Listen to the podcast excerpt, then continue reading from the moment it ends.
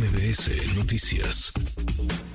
minutos, Alejandro Martínez Sidney, presidente de Canaco Servitur. Eh, Guerrero, gracias Alejandro, buenas tardes, ¿cómo estás?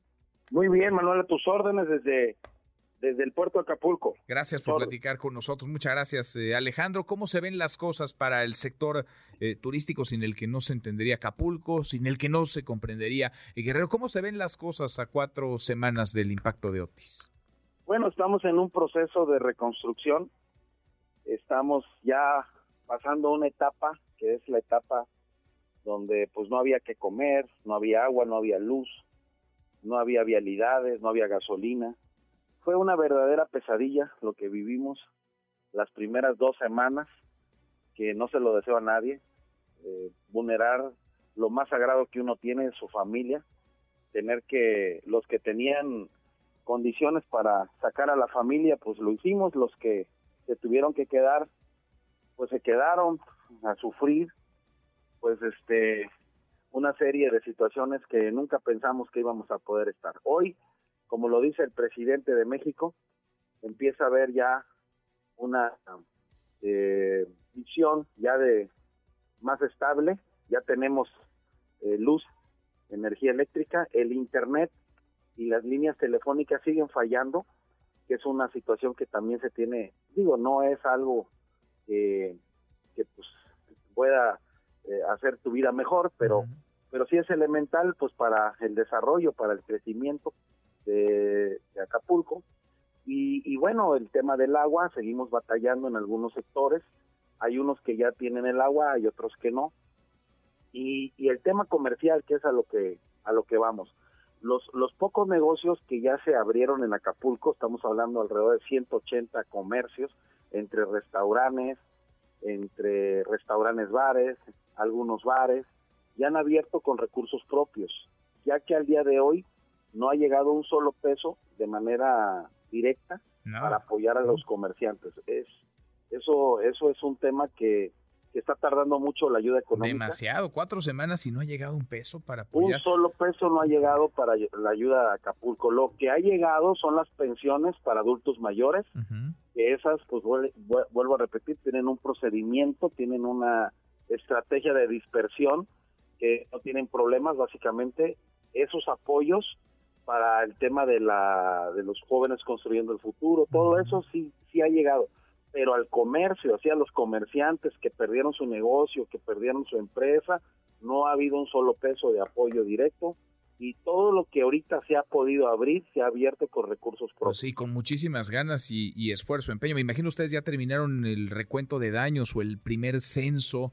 de restaurantes, de comercios, de hoteles. Eh, ¿Cuántos sufrieron afectación, digamos, qué porcentaje y cuántos podrían... Eh, reabrir, cuántos no, cuántos eh, por el daño, por el tamaño de la devastación eh, tristemente no podrán eh, volver a abrir y, cerrarán, morirán y con ellos empleos, se perderán muchos empleos.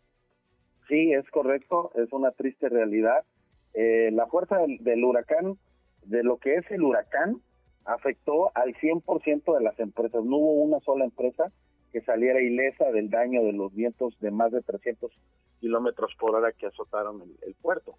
El problema que, que, tenemos en el comercio, que fueron dos fenómenos, el tema de los saqueos y la rapiña, que eso pues fue lo que más dañó básicamente las estructuras económicas de los negocios, ya que de esta situación estamos hablando alrededor de unas 800 empresas ya no van a, ya no van a poder regresar eh, por la afectación de la rapiña.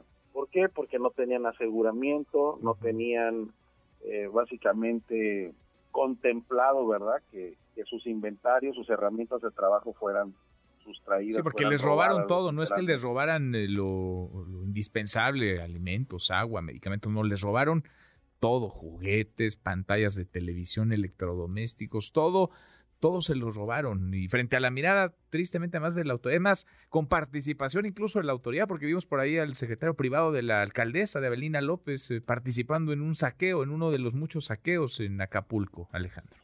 Sí, es una triste realidad que eso lo que está provocando es el cierre masivo de empresas que no podrán regresar. Estamos hablando de 800 empresas, micros y medianas empresas. Las empresas de los eh, de las franquicias y de los consorcios, como los que eh, comentas de esta persona, es una transnacional, pues tienen un procedimiento y yo estoy seguro que van a volver a abrir sus puertas, pues pero hay muchas empresas medianas y pequeñas que, que fueron completamente saqueadas, ropa, calzado, eh, cosas que no tenían electrodomésticos, eh, farmacias eh, y, y bueno, una serie de abarrotes que no no tenían una franquicia atrás, sino sí. estás hablando de los negocios locales, de los acapulqueños, de las familias acapulqueñas. Muchos negocios familiares, además. De los negocios familiares que pues lo perdieron todo. Entonces, se está contemplando, ¿verdad? Obviamente en este plan emergente,